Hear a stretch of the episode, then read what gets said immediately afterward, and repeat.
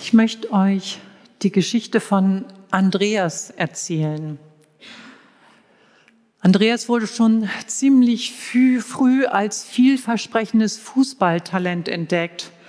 Und er war auf dem besten Weg, eine Profi-Fußballerkarriere zu machen. Doch dann eine Feier von Freunden und er stieg alkoholisiert ins Auto und baute einen Totalcrash.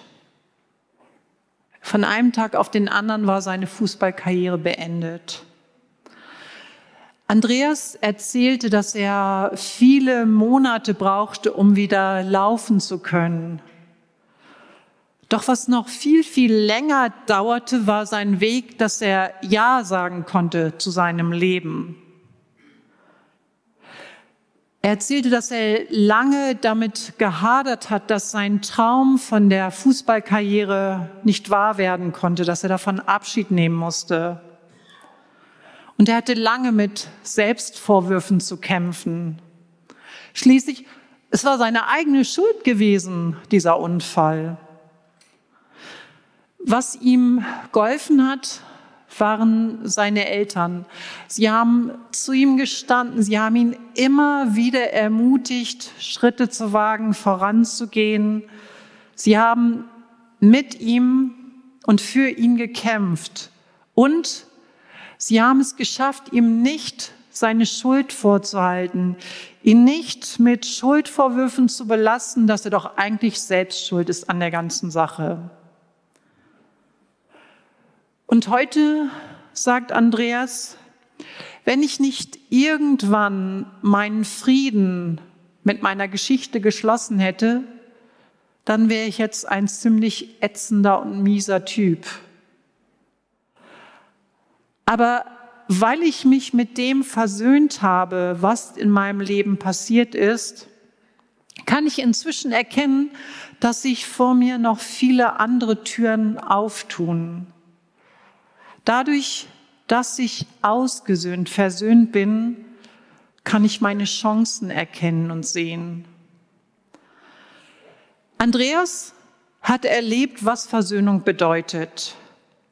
Dass Versöhnung für ihn die Tür zum Leben war. Heute ist Karfreitag. Der Tag ist geprägt von dem Thema Versöhnung. Karfreitag lädt uns ein, dass wir als versöhnte Menschen leben. Und ich möchte euch drei Verse aus dem zweiten Korintherbrief vorlesen. Ich lese euch aus 2. Korinther 5, die Verse 19 bis 21. Gott ist durch Christus selbst in diese Welt gekommen und hat Frieden mit ihr geschlossen, indem er den Menschen ihre Sünden nicht länger anrechnet. Gott hat uns dazu bestimmt, diese Botschaft der Versöhnung in der ganzen Welt zu verbreiten.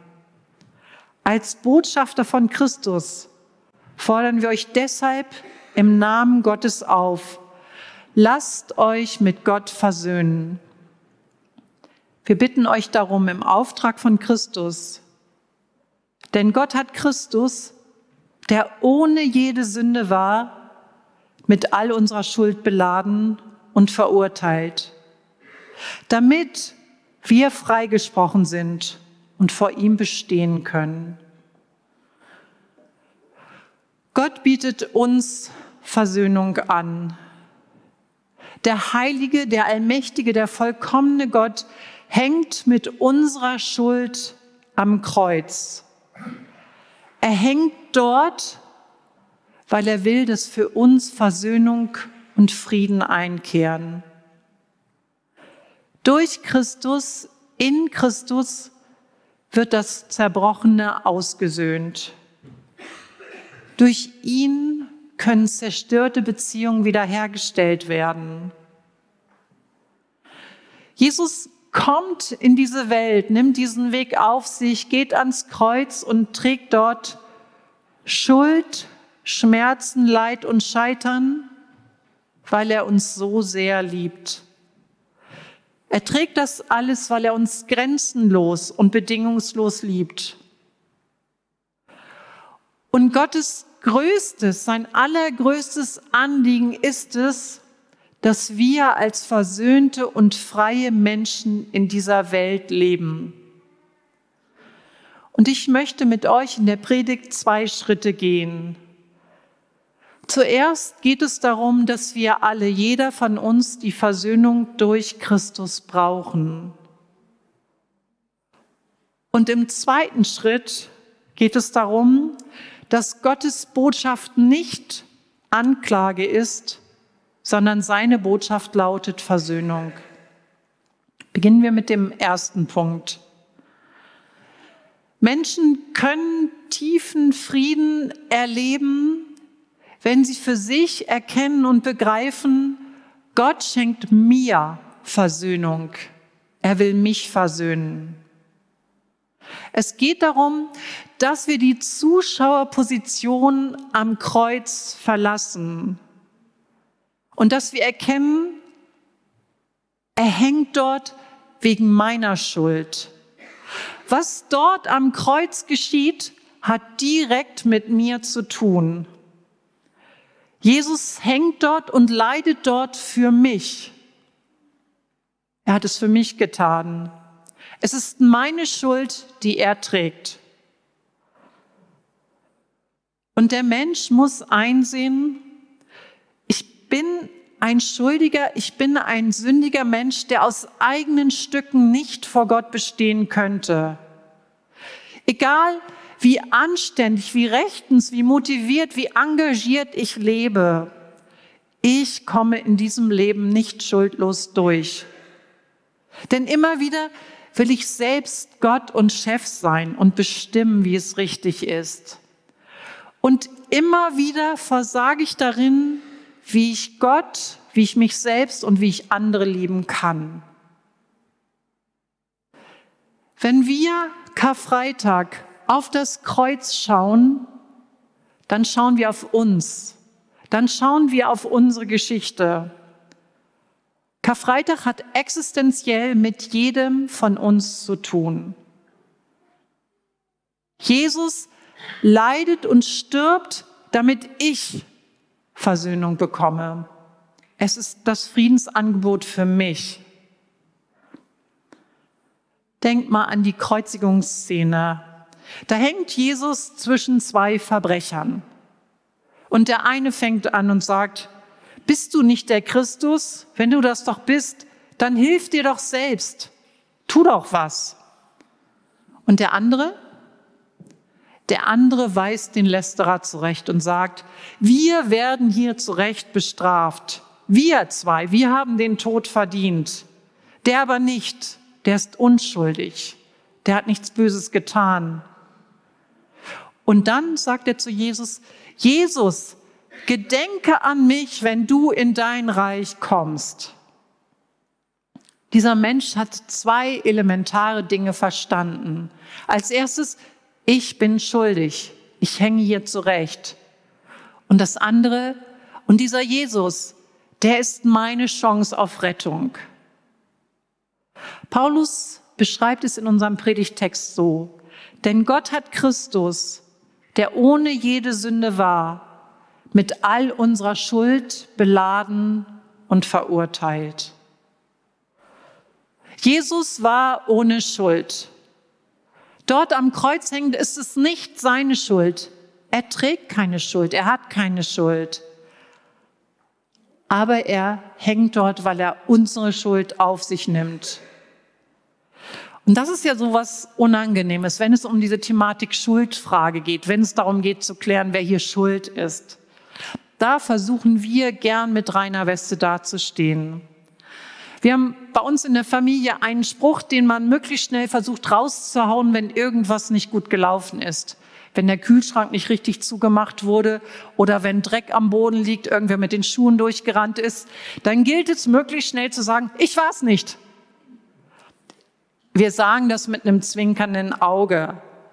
Aber trotzdem machen solche Sprüche deutlich, ich möchte nicht schuld sein. Ich wäre so froh, wenn ich hier schuldlos aus der Sache rauskomme. Aber jetzt, wenn es um Golgatha geht, dann kann keiner von uns sagen, ich war's nicht. Dort auf Golgatha, dort geht es um meine Schuld. Ich bin auf Versöhnung angewiesen. Und solange ein Mensch das sich für sich nicht erkennen kann, nicht sehen kann, dass er Versöhnung braucht, solange wird er nicht wirklich erfassen, wie großartig Gottes Angebot ist und wie groß Gottes Liebe ist. Solange ich es nicht erkennen will, bleibt es schwierig. Stellt euch vor, auf eurer Arbeit, euer Arbeitskollege hat eure Lieblingstasse kaputt gemacht und steht nun mit folgenden Sätzen vor euch. Ich habe die Tasse gar nicht gesehen und die Tasse sah auch schon echt so ein bisschen oll aus. Und ich meine ehrlich, wie kannst du deine Tasse ja auch so blöd abstellen? Hey, und eine Tasse, eine kaputte, ist doch nun kein Weltuntergang. Stell dir vor, letzte Woche hat einer mein Fahrrad kaputt gemacht. Ist das nicht irre, was uns alles einfällt und in den Sinn kommt, um unsere Schuld zu schmälern oder um am Ende sogar ganz schuldlos dazustehen? Immer wieder versuchen wir Schuld klein zu reden und zur Seite zu drücken. Wir tun das uns selbst gegenüber, anderen Menschen gegenüber und immer wieder auch vor Gott. Aber auf diesem Weg werden wir nicht wirklich erfahren, was Versöhnung ist. Wir werden nicht hineinkommen in diese Versöhnung. Ihr würdet doch auch zu Recht bei der kaputten Lieblingstasse erwarten, dass der Kollege sagt, entschuldige bitte, ich habe deine Tasse kaputt gemacht und es tut mir leid. Wenn Schuld erkannt und bekannt wird, dann kann Versöhnung geschehen. Dann kann Schuld ausgeräumt werden. Und an Karfreitag schauen wir auf das Kreuz und müssen erkennen und müssen schmerzlich ertragen, das ist meine Geschichte. Jesus leidet dort für meine Schuld. Und er stirbt für meine Sünde. Nur durch seine Wunden erlebe ich Heilung. Die Strafe, meine Strafe, die liegt auf ihm, damit ich Frieden bekomme. Und nun Schritt zwei. Versöhnung statt Anklage. Gottes Botschaft am Kreuz lautet nicht, schau dir mal an, was du für ein Versager bist. Hier am Kreuz kannst du mal erkennen, was für eine Versagerin du bist. Du, du bist schuld und du hast das alles verursacht. Gott wirft uns nicht vor, dass wir schuld sind, schuld sind an seinem Tod am Kreuz. Und Jesus hat es nicht nötig, uns klein zu machen, uns in den Dreck zu treten, nochmal richtig nachzutreten, weil wir so mies sind. Nein, seine Botschaft lautet, lass dich versöhnen. In mir ist Versöhnung. Lass dich versöhnen mit mir. Und das ist das Wichtigste für ihn. Wichtig ist ihm, dass Versöhnung geschieht. Er legt überhaupt keinen Wert darauf, dass wir hier sitzen als Schmuddelkinder, die einfach noch mal denken, wie bescheuert sie sind. Ihm geht es darum, dass Versöhnung stattfindet. Und es ist ihm so wichtig, dass er, der Gerechte, sich als Sündenbock darstellen lässt. Dass er zum Sündenbock wird für uns alle. Er nimmt den Weg auf sich, obwohl er alle Macht hätte, dass er erniedrigt wird. Er lässt alle Macht los, damit wir frei sein können, damit wir im Frieden leben können. Und deshalb, Gott gibt uns niemals den Anlass zu glauben, er wäre gegen uns, sondern er ist immer in jedem Moment für uns. Er ist für uns und deshalb gibt er auch alles. Er gibt alles, was er geben kann, bis zum bitteren Ende. Jesus will, dass die Schuldfrage ein für alle Mal für uns geklärt ist. Und sein größtes Ansinnen ist, dass niemand mehr von uns schuldig gesprochen werden kann. Und darum, weil das sein Ansinnen ist, darum dürfen wir Botschafter und Botschafterinnen für ihn sein zum Thema Versöhnung. Wir dürfen die Versöhnung in die Welt hinaustragen. Im Predigtext heißt es, Gott hat uns dazu bestimmt, diese Botschaft der Versöhnung in der ganzen Welt zu verbreiten. Das ist unser Auftrag. Wir dürfen ausstrahlen, dass da ein Gott ist, der die herzlichste Einladung für uns hat. Es geht darum, dass wir bedingungslose Annahme von Gott in diese Welt hineinbringen dürfen. Das heißt nicht, dass Sünde und Schuld keine Rolle mehr spielen, dass sie egal sind. Schuld und Sünde sind niemals egal. Aber es ist nicht unser göttlicher Auftrag, als Ankläger und Anklägerin durch diese Welt zu ziehen. Und es ist doch eigentlich auch jedem von uns klar, dass wir mit Vorwürfen selten weiterkommen, dass wir mit Vorwürfen und Beschuldigungen kaum Menschen einen liebenden Gott vorstellen können. Ich erinnere mich an eine Situation, da war ich in der Adventszeit in der Ulmer Innenstadt in der Fußgängerzone unterwegs. Und dann an einer Stelle schrie mich ein Plakat an. Kehre um von deiner Sünde. Und vor diesem Plakat stand ein Mann, der mit feurigen Augen beschrieb, dass, wenn Jesus wiederkommt, wir alle in die Hölle gehen, wenn wir unsere Sünden nicht vor Jesus bekennen. Und vielleicht sind hier einige von euch, denen genau so das Evangelium von Jesus weitergegeben wurde, die genau so zu Gott eingeladen wurden. Wie grausam, wie schrecklich eigentlich. Denn warum sollte sich irgendein Mensch in der Adventszeit vor so ein Plakat stellen und es sich gefallen lassen, angeklagt und beschimpft zu werden? Jeder von uns hat doch schon genug zu kämpfen mit Themen, die ihm, die ihr ein schlechtes Gewissen machen. Es gibt genügend, wo wir uns schon selbst anklagen. Wir brauchen nicht noch weitere Anklagepunkte. Ganz ehrlich, euch geht es bestimmt genau wie mir. Wenn jemand mich mit Vorwürfen überhäuft und mich in die Ecke drängt und mir zeigen will, wie blöd ich eigentlich bin, wie falsch und verkehrt ich unterwegs bin, dann ist meine Bereitschaft zu sagen, ja, das stimmt, ziemlich gering. Und ich bin eher unterwegs, dass ich mich verteidige und dass ich zum Gegenangriff übergehe.